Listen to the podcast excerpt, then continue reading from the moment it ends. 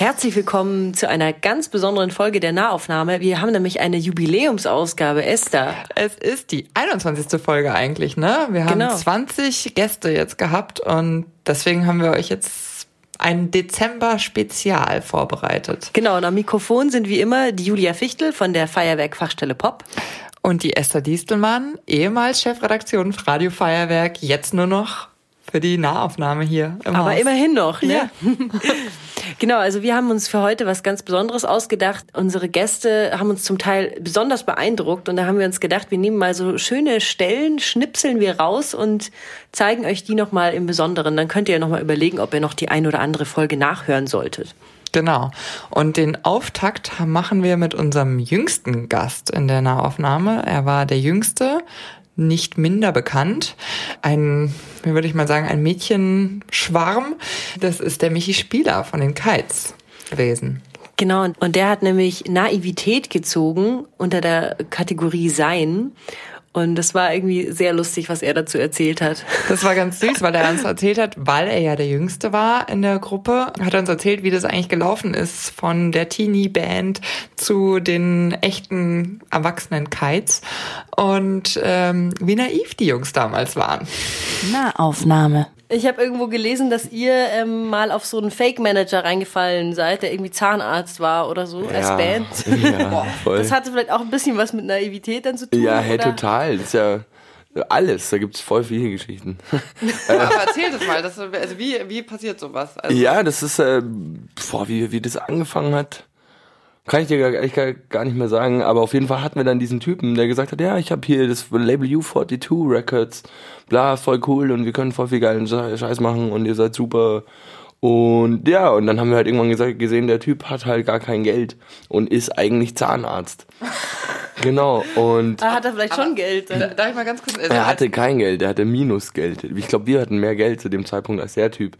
Und dann hat er sich von dem neuen Mann, von seiner Ex-Frau, hat er sich voll viel Geld geliehen, damit wir irgendwelche komischen Pressefotos machen können oder so. Ach du Heiliger und, Ja, genau. Und dann haben wir halt da auch wieder, da war das erste Mal so das größte naive Töpfchen, in das wir reingefallen sind. Aber darf ich mal eine ganz kurze laienhafte Frage stellen als Nichtmusiker? Wie ist denn das? Also tritt ein Mensch an einen heran und sagt, ich möchte euer Manager werden? Oder? Das ist echt immer andersrum. Es läuft mal so, mal so. Und also, der, in dem Fall war es so, er ist euch In dem Fall war es so, genau. Und ihr dachtet, ja. also, äh, super, ja, ja, ähm, weil das der erste war oder weil das. Äh ja, das war so einer der einer der ersten, die uns da mal äh, mit denen wir irgendwie ganz cool gequatscht haben. Auch das war ein geiles erstes Treffen, muss man ehrlich sagen. Voll motiviert, voll organisiert. Hat er sich schien alles, ja, voll hat er einfach gut gemacht und wir waren 16, mhm. 17.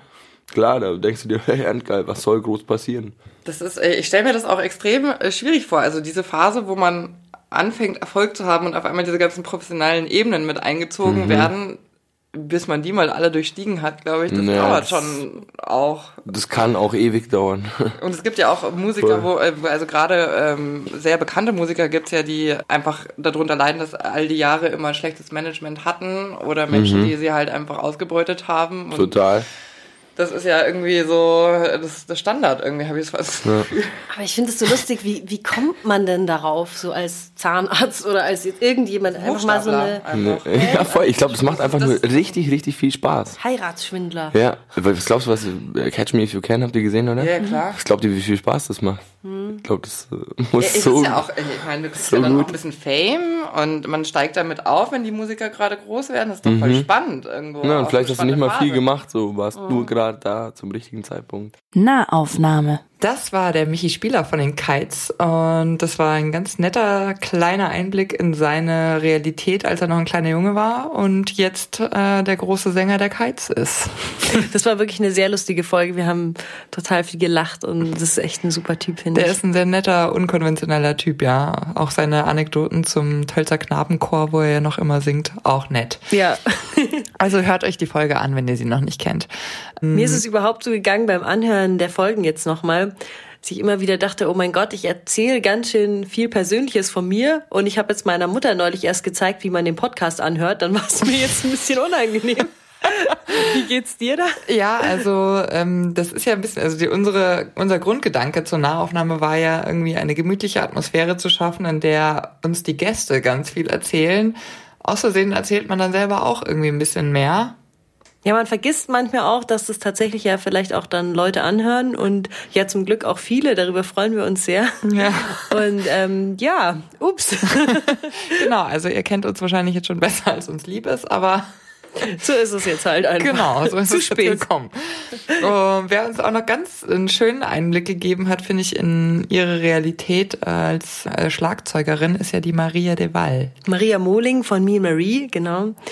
Ja, die kommt aus Südtirol. Die kennst du ja auch schon ja, etwas die, länger. Die kenne ich auch schon. Vielleicht plaudern wir jetzt mal ein bisschen aus dem Nähkästchen, weil also die Julia ist ja die Musikerin von uns im Bunde und deswegen kennt sie ja auch ganz viele unter anderem die Maria. Ja, aber nicht alle. Aber die Maria kenne ich. Ähm, ich habe selber jetzt seit einem Jahr ungefähr einige Shows mit Me Marie spielen dürfen am Bass und das, das ist wirklich großartig, weil sie einfach so eine fantastische Musikerin ist und ich ähm, ehrlich gesagt, bevor sie mich gefragt haben, ob ich mitspiele, schon großer Fan war und deswegen mit sehr großer Freude zugesagt habe, dass ich da mitspiele. Und deswegen war es für mich natürlich auch eine sehr schöne Folge, nochmal sie so ein paar Sachen zu fragen, die man dann irgendwann nicht mehr fragt. Und das war echt toll. Ja, ich fand es auch so lustig, dass wir mit ihr über die katholische Kirche in Südtirol gesprochen haben. Also das ist ja auch irgendwie etwas, was man eigentlich sonst nie bespricht. Ja, und ich war auch schon mal in dem Dorf, wo sie herkommt und war da schon mal mit im Kuhstall von ihren Eltern. Also der Bruder hat jetzt den, den Hof übernommen, aber die Eltern helfen immer noch mit und es war halt irgendwie einfach lustig, so zu sehen. Sie kommt da irgendwie wirklich aus dem letzten Kaff am Arsch der Welt und ist einfach so eine krasse Schlagzeugerin. Ja. Genau, und ähm, worüber wir dann genauer gesprochen haben, war, wie sie zum Schlagzeug gefunden hat. Und Gott sei Dank haben ihre Eltern da einen Teil dazu beigetragen. Nahaufnahme. Für mich zum Beispiel Schlagzeug war für mich, ich glaube, das äh, hängt auch damit zusammen, wie meine Eltern das äh, sahen so. Also die sahen das nicht als Schlagzeug, es ist ein weibliches Instrument oder ein männliches Instrument. So. Ja, das ist ja auch nicht eigentlich. Und das, ich hatte das äh, nie dieses Gefühl, dass ich jetzt als Frau nicht Schlagzeug spielen sollte. Also ich hatte einfach Bock, Schlagzeug zu spielen. Und aber dann so im Nachhinein habe ich ja gemerkt, okay, äh, das ist jetzt äh, wenig andere Frauen. Nicht so, bin jetzt unterrepräsentiert. da. Wann hast Und du da angefangen mit Schlagzeug zu spielen? Also mit 16. Mhm. So, ja. mhm. Oder also bei uns in der Schule war das auch nicht so äh, selten, weil es war eine Schule, Schule wo, glaube ich, 80 Prozent äh, Frauen waren. Mhm. Ja. Aber so im Studium dann in Klagenfurt habe ich dann gemacht, bei der Aufnahmeprüfung, oh, so 15 Leute warten da und ich war die Einzige so. Die einzige Frau? Ja, ja, und mhm. dann äh, hieß es schon auch oft, ja, die wurde nur genommen, weil sie eine Frau ist und so. Das ist dann Boah. schon. Äh, Boah, das ist ein Schlag ins Gesicht. Mhm. Ja, und dann ist halt entweder du ärgerst dich und streitest mit denen ständig oder. Oder du spielst Oder einfach. du machst es einfach, aber auch ohne, ohne irgendwie, ich will, werde es ihnen schon zeigen, so ohne diese Attitüde einfach machen oder ohne, dass man diesen äh, Frust irgendwie merkt. So, ich glaube, das ist das Beste, was man machen kann, indem man es einfach macht. Nahaufnahme. Das war die Maria Mohling oder Maria Deval von Me Marie. Und ähm, ja, zum Glück hat sie angefangen mit Schlagzeugspielen. Ja, auf jeden Fall. Und überhaupt zum Glück ist sie in München gelandet. Wen ich auch einen super coolen Gast fand, war den Bene von der Schlachthof Bronx, weil ich erinnere mich noch, als ich äh, bei M495 angefangen habe, was 15 Jahre her ist, äh, war er und da gerade raus, aber er war halt sozusagen der große Bene von der Schlachthof Bronx, den man ja international schon kannte, bevor man ihn in München überhaupt kannte. Ja. Äh, und das fand ich auch ganz nett, weil das hat er uns ein bisschen erzählt, wie ähm, er im Grunde von einem Münchner Label ja verschmäht worden ist, beziehungsweise sie haben einfach nicht geantwortet und dann hat er sich nach London gewandt und dann haben die schneller reagiert und dann hatte er irgendwie danach auch ein bisschen Streit mit dem Münchner, weil die wollten ihn eigentlich. Und ich fand es irgendwie ganz nett zu sehen, ähm, wie er erzählt hat, dass das eigentlich schöner war, äh, wie hat das gesagt, der, der Messias außerhalb der Stadt oder so wird mehr wahrgenommen als in der Stadt. Und äh, ich, äh, das fand ich irgendwie eine schöne, schöne Anekdote. Und dann hat man sich ja irgendwie ein ganz grobes Bild so vorgestellt. Der Mann produziert ja für alles, was so in dieser äh, in den amerikanischen Charts rauf und runter läuft. Ähm, also hat man irgendwie auch eine gewisse Vorstellung zu seinem Lifestyle.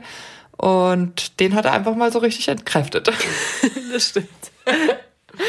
Nahaufnahme. Habt ihr dann Rituale dafür? Also, dass ihr, keine Ahnung, dass man halt echt um Punkt drei dann auch am Start ist und fit und Bock hat auch. Ich meine, das Oder schläft man einfach nur bis tags und dann passt das schon. Nee, nee. Also das ist tatsächlich, also so, es gibt ja Leute, die stellen sich das dann so vor, dass man unter der Woche, ja, liegt man so daheim im Bett und die Champagnerflaschen rollen so durch die Wohnung. Klassisch, ja. Ja, und irgendwie äh, alle sind nackt und haben maximalen Fellmuff an und äh, Auch bei 40 Grad, ist genau. ja verständlich.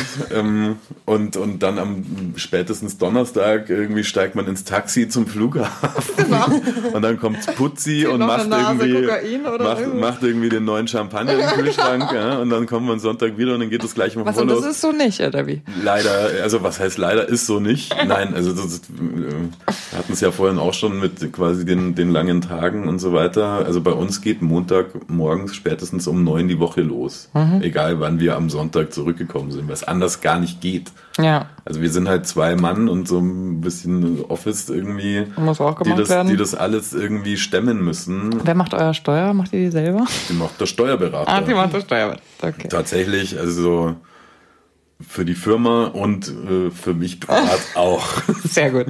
Nee, das ist das ist tatsächlich, also da bin ich, da bin ich einfach nicht so gut. Das habe ich outgesourced. Ja.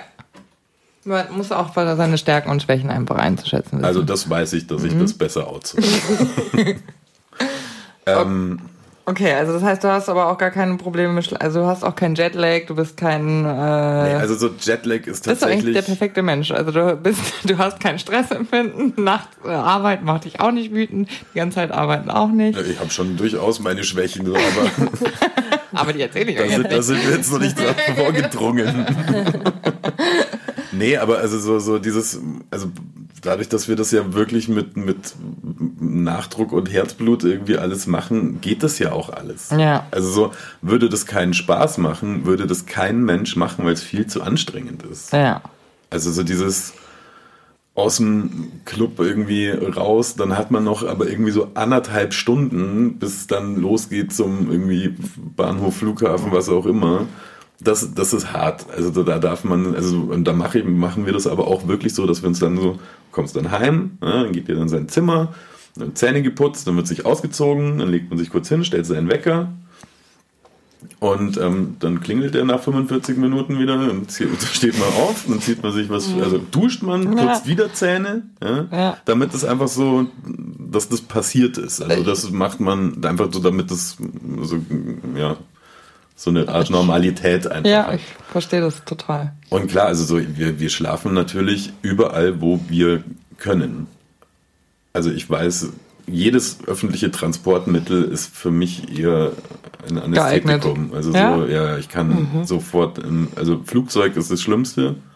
Ich bin weg, bevor irgendwer Boarding ist completed. Ja. Und egal, ob ich müde bin oder nicht, das ist einfach so. Schon trainiert. Aber ich finde es interessant, also wenn du sagst, unter der Woche geht's halt um 9 Uhr morgens los, du könntest doch auch einfach unter der Woche nachts arbeiten im Studio. Das interessiert doch keinen, oder? Nö, weil also quasi tatsächlich man, also ich finde so einen, so einen, in Anführungsstrichen, normalen, geregelten Wochenablauf, dadurch, dass es ja alles schon so crazy ist mit irgendwie mal dahin, dann nächste Nacht da und dann irgendwie das Hotel, das Hotel, ähm, finde ich das schon, also so, wenn, wenn ich da jetzt so einen, so einen Lifestyle auch unter der Woche hätte, dass ich jetzt irgendwie nur nachts arbeite und so, dann, ah, du siehst Freunde dann auch zum Beispiel gar nicht mehr, die haben ja alle Kinder. Ja. Ähm, und wenn ich irgendwie um elf aus dem Studio komme, dann muss ich eh schon schauen, wer doch irgendwie. Erreichbar ist. Sag mal, spinnst du? So, ja, oh, Entschuldigung. Mann. Nee, und also so, sonst, sonst wird mir das, glaube ich, auch zu sumpfig. Also so, deswegen, ich finde find auch so, so dann nebenbei so, so ein bisschen da für, für einen BR da so Ingenieursjob zu machen. Das, das ist schon auch gut, dass man mal raus ist aus diesem ganzen Ja. Nachtlebenszirkeln so. Nahaufnahme. Das war der Bene von der Schlachthof Bronx. Und ein, eine weitere tolle Gästin, die wir hatten, war die Fiverr, Nina Sonnenberg. Äh, Die kennst du ja Die kenne ich auch. auch, ja. Die kenne ich sogar sehr gut. Ähm, war lange mit auf Tour, auch als Tourmanagerin und habe sie mit einem anderen, zwar mit Marc Liebscher, zusammen gemanagt und gebuckt. Also wirklich einen tiefen Einblick irgendwie in, in ihre ganze Schaffen quasi gehabt. Und sie ist echt eine wahnsinnig spannende Person. Von welcher Zeit? Also sprechen wir da? Hm, Ich kann es gerade gar nicht so genau sagen. Bis vor drei Jahren. Also davor die zwei Jahre, glaube ich. Genau, also wirklich irgendwie eine spannende Person und aber leider hat sie einfach wahnsinnig viel zu tun und wir sehen uns ja selten, deswegen war das ein wunderbarer Anlass und ich fand die Folge so lustig, weil der erste Begriff, den sie gezogen hat, war Ehe und da hat sie ja so gar keinen Bock drauf gehabt. Das Ja, hat man echt so nicht. gemerkt, aber sie hat natürlich trotzdem ähm, schöne Sachen gesagt, sie ist sehr eloquent und äh, fand ich einfach irgendwie super. Ja, und äh, wir wissen jetzt, dass sie eigentlich mit niemandem verheiratet ist, außer mit München. Und eine Affäre hat sie mit Berlin und mit Wien. Genau. Aber den Ausschnitt, den wir jetzt ausgesucht haben für diese Sondersendung der Nahaufnahme, da geht es so mehr um Existenzängste. Ja. Nahaufnahme. Ich muss wirklich sagen, ich staune über mich als, als 20-Jährige. Also ich muss wirklich jetzt im Nachhinein sagen, bist du eigentlich wahnsinnig gewesen, Nina. Hast du eigentlich, was hast du dir eigentlich gedacht? Aber ich habe mir einfach gar nichts gedacht. Ich war so geleitet von der Idee, von der Erfüllung, was Musik und dieses Texteschreiben in mir ausgelöst hat und was man mit der Sprache machen kann und so erfüllt davon, dass irgendwie glücklicherweise in meinem Kopf gar kein Platz war und ich hatte keinen finanziellen Rückhalt in dem Sinn von zu Hause. Also meine Eltern hätten mir sicher geholfen, wenn ich im Gefängnis gelandet wäre, aber ich bin ausgezogen mit 18 und habe mich dann relativ schnell selbst finanzieren können und komischerweise ging das dann auch immer weiter. Also indem ich halt dann eben Workshops gegeben habe. Und ähm, ich habe dann auch in einem Café gearbeitet mal oder so. Ist jetzt nicht so, dass alles nur damit ging, aber trotzdem, umso mehr ich mich in diesem Metier bewegt habe und in dieser Kunst Künstlerinnen-Szene, wurde immer klarer, da ist Geld und das ist ja auch da. Man muss nur sich selber weiterentwickeln, was anbieten und im besten Fall wird's genommen. Und so ging das dann während dem Studium immer weiter. Ich hatte das große Glück, noch auf Diplom studieren zu können. Das heißt, ich habe eine Menge Zeit dazwischen gehabt. Ich hätte mir schwer jetzt so einen Bachelor finanzieren können, wo ich so hätte hart ranklotzen müssen, zumindest was ich höre von, von, von jüngeren Frauen, die ich kenne. Also ich hatte wirklich Zeit, nebenbei viel zu arbeiten, viel Entwicklung zu machen und Projekte zu machen. Und dementsprechend habe ich da nie, es war immer was los. Und dann hat, war das Studium vorbei, da habe ich mir auch keine Gedanken gemacht, was mache ich jetzt? Und in dem Moment, und dann, man kann ja immer sagen, es ist Glück, dass in dem Moment der Zündfunk gefragt hat, willst du bei uns arbeiten? Studium zu Ende, Album rausgebracht, Interview gemacht, Achim Bogdan, Caro Matzko sagen, willst du nicht zu uns kommen? Kann man sagen, ist Glück? Kann man aber auch sagen, ich habe ja die sechs Jahre intern darauf hingearbeitet. Ich glaube nicht an dieses Glück weil, weil ich habe mich geschult, ich habe geschrieben, ich habe Musik gemacht, ich habe mich als, glaube ich, recht patente Person raus äh, hingestellt, dass man sagen kann, da, da können die ja was abgreifen. Die hatten ja auch damals was von mir, die mussten mich jetzt nicht komplett ausbilden oder so. Und ich glaube, das, das ist es. Wenn man immer macht, ist mein fester Glauben, dann führt eins zum anderen. Das hat jetzt 20 Jahre funktioniert. Ich weiß nicht, ob das so weitergeht, aber ich hoffe es. Nahaufnahme. Das war Nina Sonnenberg, aka Fiber. Genau, und den nächsten Gast, das war einer mh, der Gäste, auf die ich mich besonders gefreut habe. Das war der Keno von Mama. Aber ich kannte ihn damals von Creme Fresh und fand ihn damals als Rapper super, super toll. Und ähm, deswegen habe ich mich sehr gefreut, als er dann zugesagt hatte. Und ähm, das Lustige ist, äh, hat ähm, dieser Podcast, den wir mit ihm aufgezeichnet haben, hat eine Kontroverse bei meinem jetzigen Arbeitgeber, dem Bayerischen Rundfunk, äh, ausgelöst, weil es ging um den Begriff Heimat auf dem Heimatsound Festival und das wurde auch dann damals auf dem Heimatsound Festival tatsächlich vorgespielt, diese Nahaufnahmefolge mit Keno. Und ähm, hat im BR das, dafür gesorgt, dass ähm, ja der Begriff nochmal neu äh, überdacht wird und auch der Name dieses Festivals nochmal überdacht wird.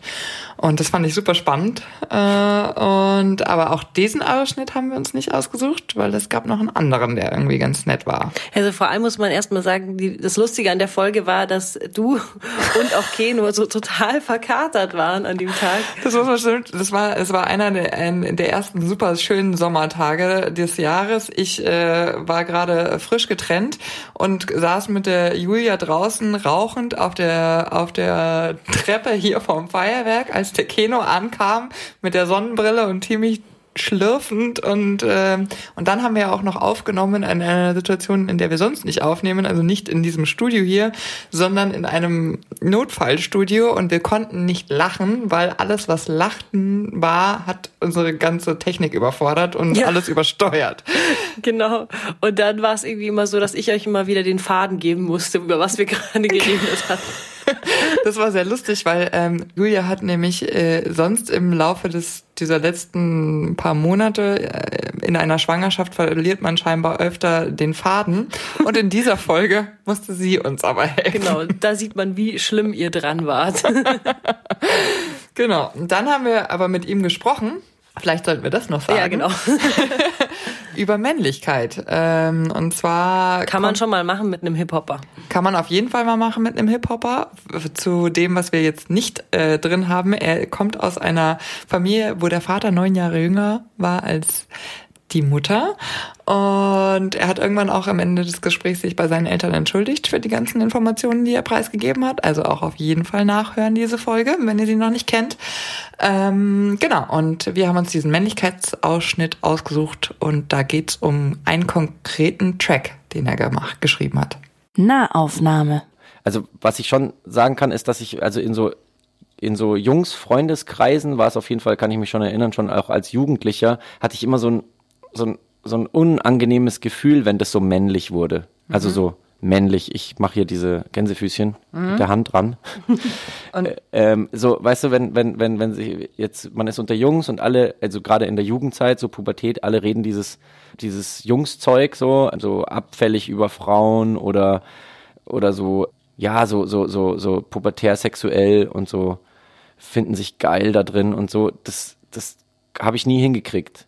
Und da ist auf der einen Seite natürlich, habe ich da vielleicht auch was gelernt, was die anderen nicht gelernt haben, dadurch, dass ich mehr Frauen um mich rum hatte oder so. Aber auf der anderen Seite war ich da auch verklemmt. So. Weil ich glaube, das ist auch eine Phase, in der Jungs sich halt ausprobieren und dann vielleicht irgendwann lernen, dass das jetzt so cool auch nicht ist und dann aber eben mit dieser Erfahrung in ein gesundes Verhältnis zu, zu, zu dieser Männlichkeit kommen. Und das ist vielleicht schon auch ein Prozess, den man durchmachen muss, damit es gesund wird. Ich finde es auch total, also Männlichkeit finde ich ja gerade in Bezug auf Hip-Hop immer ein, äh, ein Spannungsfeld, sagen wir mal so, weil ja im Hip-Hop sehr häufig ähm, ein sehr krudes äh, Männer- und Frauenbild transportiert wird. Das ist ja in deinen Texten auch ähm, eigentlich nie so gewesen. Also du hast dich, hast du dich da bewusst von, also warst du, nach und nach, ich denke, das ist ein Prozess, also äh, das ist äh, ein, ein Produkt von Beschäftigung tatsächlich damit. Also ich glaube, ich, ich wäre jetzt so von Anfang an hätte ich mich nie hingestellt und, äh, und, und diese Klischees erfüllt, so weil das war ich einfach nie. Aber also mittlerweile achte ich auf jeden Fall schon weitaus mehr darauf, was ich da in meinen Texten darstelle, als ich es jetzt früher gemacht hätte. Und dieser Prozess ist aber auch noch nicht zu Ende. Also es ist auch immer wieder so, dass einem dann mal auffällt, so, ah, okay, das hätte man aber vielleicht auch anders sagen können oder aus der Perspektive wäre es schöner gewesen, das noch anders zu hast du ein zeigen. Beispiel?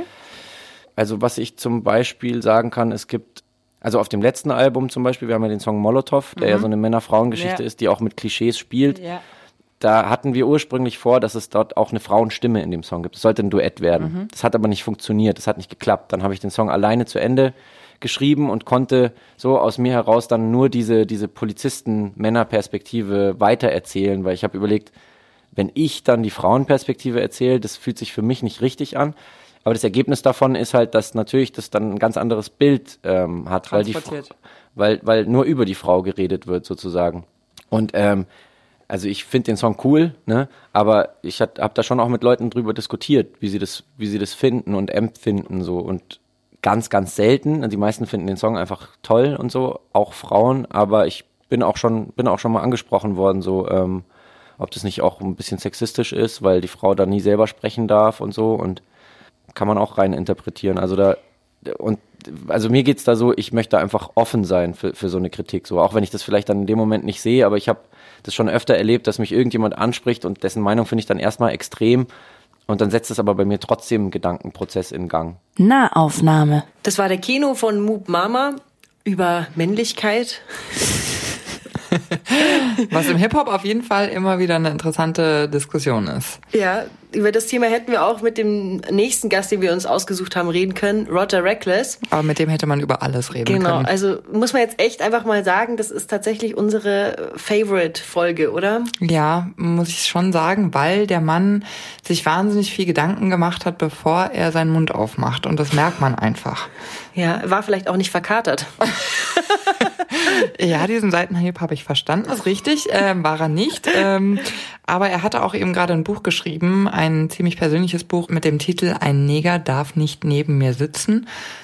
Wie ich es eigentlich lieber sagen möchte, ein N-Wort darf nicht neben mir sitzen, ähm, weil ich äh, persönlich dieses Wort nicht mehr verwenden möchte. Und darüber haben wir mit ihm gesprochen, aber es ging auch noch um viel mehr, weil er hat verstanden, dass Sexismus und Rassismus ganz viel miteinander gemeinsam Oder haben. jede Diskriminierung, egal von wem. Genau. Nahaufnahme. Es gibt nur einen Kampf. Also ich kann nicht gegen Rassismus kämpfen und äh, den Kampf für Gleichberechtigung zwischen Mann und Frau links liegen lassen. Das geht nicht. Ich kann auch nicht äh, die Inklusion von Menschen mit Behinderung auf der Seite lassen und sagen, nee, ich bin ja schon aktiv. Ich mache hier gegen Rassismus mache ich. LGBTQT, ja, nee, das ist ja nicht meins. Ich mache nur, das geht nicht. Also es gibt für mich nur einen einen Kampf und das ist so äh, ähm, wichtig und gut und ich glaube eben, dass man das weniger über dieses Lanze brechen, sondern mehr über dieses man muss anfangen, und da schließe ich mich ein, immer zuzuhören, wenn ein Mensch aus einer anderen Lebenswelt berichtet, die man selber nicht kennt. Und da muss man einfach zuhören und sagen ja, weil man kann, man kann es nicht vergleichen mit eigenen äh, ähm, Erfahrungen. Wenn mir äh, jetzt eine, eine Frau sagt, hey, diese Situation war für mich so und so, und ich dann sag, wenn zum Beispiel die ist äh, nachts nach Hause gegangen und hat sich unwohl gefühlt und ähm, hatte Angst und ähm, da, da sind zwei Laternen noch kaputt und deswegen ist sie jetzt total sauer und schreibt an die Stadt, weil das eine Frechheit ist, weil es schon ein halbes Jahr ist. Und ich als Mann sag dann, jetzt führ dich halt nicht so auf, chill halt, was ist denn los? Zwei Laternen und so. Dann bin ich ein voll, völliger Volltrottel, weil ich, weil ich mich nicht, weil ich mir, weil ich mir nicht mal die Zeit nehme zu sagen so, äh, ich glaube, ich kann es mir gar nicht vorstellen, wie das ist in anders. Und auch nicht jede Frau ist ja gleich. Weißt du, eine andere Frau wird sagen, pff, für mich überhaupt kein Problem. Ich mache MMA, ich hau die um, wenn die kommen so. Und und das habe ich, das habe ich tatsächlich gelernt in dem Befassen mit Alltagsrassismus, dass genau wie du sagst, der die Schnittstelle voll die gleiche ist, weil man eine Sensibilität entwickeln muss für für Lebenswelten, die man nicht kennt und zuhören muss und aufhören muss, es mit dem eigenen zu vergleichen. Männer müssen aufhören, Frauen zu erzählen, wann sexuelle Belästigung anfängt. Das ist völliger Wahnsinn. Das ist äh, auch diese ganze MeToo-Debatte, wo dann auch Leute in meinem Umfeld gesagt haben, ja, jetzt kann man gar nichts mehr äh, zu Frauen sagen. Wo ich gesagt habe, sag mal, spinnst du? Wie, wie redest denn du mit Frauen, dass du so einen Satz überhaupt sagen kannst? Weißt du, so glaubst du wirklich, dass du, also hast du entweder hast du ein Problem damit, dass du nicht mehr ein Arsch sein kannst, Ja. so, oder äh, du checkst gar nichts. Dann musst du dich hinsetzen und zuhören. So und ähm, ich glaube eben gerade diese Individualität, also das Sexismus ist super individuell. Eine eine sagen wir so eine äh, Frau, die classically handsome considered wird, so, also, weißt du, die, die so, diesem, diesem klassischen hübschen Bild, was von Medien oder so propagiert wird, so entspricht, die erfährt anderen Sexismus als, als eine, eine Dame, die dem nicht entspricht, so. Ja. Bei, bei Rassismus ist dasselbe. Ein großer, breiter, dunkler Mann erfährt einen anderen Rassismus als eine, eine, eine kleinere, dunkelhäutige Frau. So, ähm, und das, das muss man wissen. So, genauso ist dieser, der, der Feminismus muss ja auch, wir müssen ja alle unsere, unsere Sinne schulen. So, ich habe immer gedacht, hey, ich bin ja super sensibel, weil ich setze mich ja mit Rassismus auseinander. Ich kann ja auch gar kein Sexist sein, allein schon wegen meiner Mama. Ich bin ja voll so, ich habe ganz viele weibliche Vorbilder, aber ich bin halt ein Typ. Ja. Ich habe auch Privilegien, die mir, die ich als Typ einfach habe. Ich kann, ne- ich, das ist, das ist so crazy. Ich kann eine Motorhaube aufmachen und Leute denken, dass ich was check. Ich habe keine Ahnung. Ich habe keine Ahnung. Bei einer Frau? Ja, und, da, und das ist, das ist so krass, auch bei, bei in der Musik. Da gibt's ähm, sehr, sehr viele wirklich krass gute Produzentinnen. So. Nee, halt. Es gibt leider nicht sehr, sehr viele. Aber ich würde jetzt mal wagen zu behaupten, dass alle die, die es gemacht haben, also die produzieren und die in dieser in dieser Männerwelt sich ihren Platz äh, äh, ähm, erkämpften erkämpft haben und erkämpfen mussten leider, die sind aber alle wahnsinnig gut. Ja. So Mine zum Beispiel und die müssen sich auch immer wieder äh, ähm, so so so Blicke und Kommentare geben lassen. So meine, meine äh, Technikerin, die Anna zum Beispiel, die ist auch Sängerin und krasse Tontechnikerin so. Und man erlebt es, wie, wie Leute dann so reagieren auf sie weil sie in einem, in einem Tätigkeitsfeld ist von Männern, dass da einfach äh, immer noch dieses, äh, ähm, das, das, diese Klischee. Zeit ist vorbei, ja genau, diese Zeit ist vorbei. So, das ist, es war nie real, dass nur Männer das können. So, Nee. es war nie real. Das ist War einfach nur Zugang. genau. Und deswegen f- glaube ich, dass wenn wir da an allen Fronten so ein bisschen uns äh, weiterentwickeln, dass das voll gut ist. Sorry, jetzt habe ich voll viel gelabert. Nahaufnahme. So, das war der Roger Reckless, äh, der David Mayunga, der uns noch einen Einblick zu Rassismus, Feminismus und Antidiskriminierung gegeben hat. Ein toller Mann mit vielen klugen Gedanken. Genau, so vielen, dass wir jetzt nicht die, die ganze Folge da ranhängen wollten, aber das hätten wir eigentlich machen können. Also falls ihr die noch nicht gehört habt, eine sehr warme Empfehlung unsererseits. Genau. Und da es ja jetzt die 20. beziehungsweise das ja jetzt die 21. Folge war, haben Julia und ich uns auch überlegt, dass wir im neuen Jahr mit einem neuen Look und mit einem kleinen Relaunch an Start kommen. Genau, also wir, wir wollen einfach mal schauen, wo die Reise uns hinträgt und noch nicht zu viel verraten. Vielleicht auch, weil es noch nichts zu verraten gibt. Vielleicht aber auch, weil ähm, wir uns noch ein bisschen offen halten wollen, wie es genau wird. Aber es wird auf jeden Fall eine Nahaufnahme 2.0. ganz genau. Genau, und wir freuen uns natürlich auch, wenn ihr nochmal sagt oder uns Feedback gebt, wie, wie ihr gern wollen würdet, dass es weitergeht. Wir haben einen Instagram-Account, Nahaufnahme-Podcast, da könnt ihr uns gerne schreiben. Und genau, auch wenn was irgendwie nicht so geil ist, wäre auch okay, wenn ihr uns das mal sagt. Total. Und auch bei iTunes und Spotify hilft es uns auch, wenn ihr da irgendwie einen Kommentar hinterlasst. Schreibt uns, schickt uns irgendwas. Wir sind immer offen, freuen uns. Genau, und danke, dass ihr diese Folge gehört habt. Genau, und dann wünschen wir euch frohe Weihnachten. Und einen guten Rutsch. Genau. Bis Und- ins neue Jahr. Genau. Nahaufnahme, der Feuerwerk-Podcast. Zu hören auf Spotify, iTunes und Podigy. Im Netz unter nahaufnahme.feuerwerk.de. Ihr findet uns auch auf Instagram, Nahaufnahme-Podcast.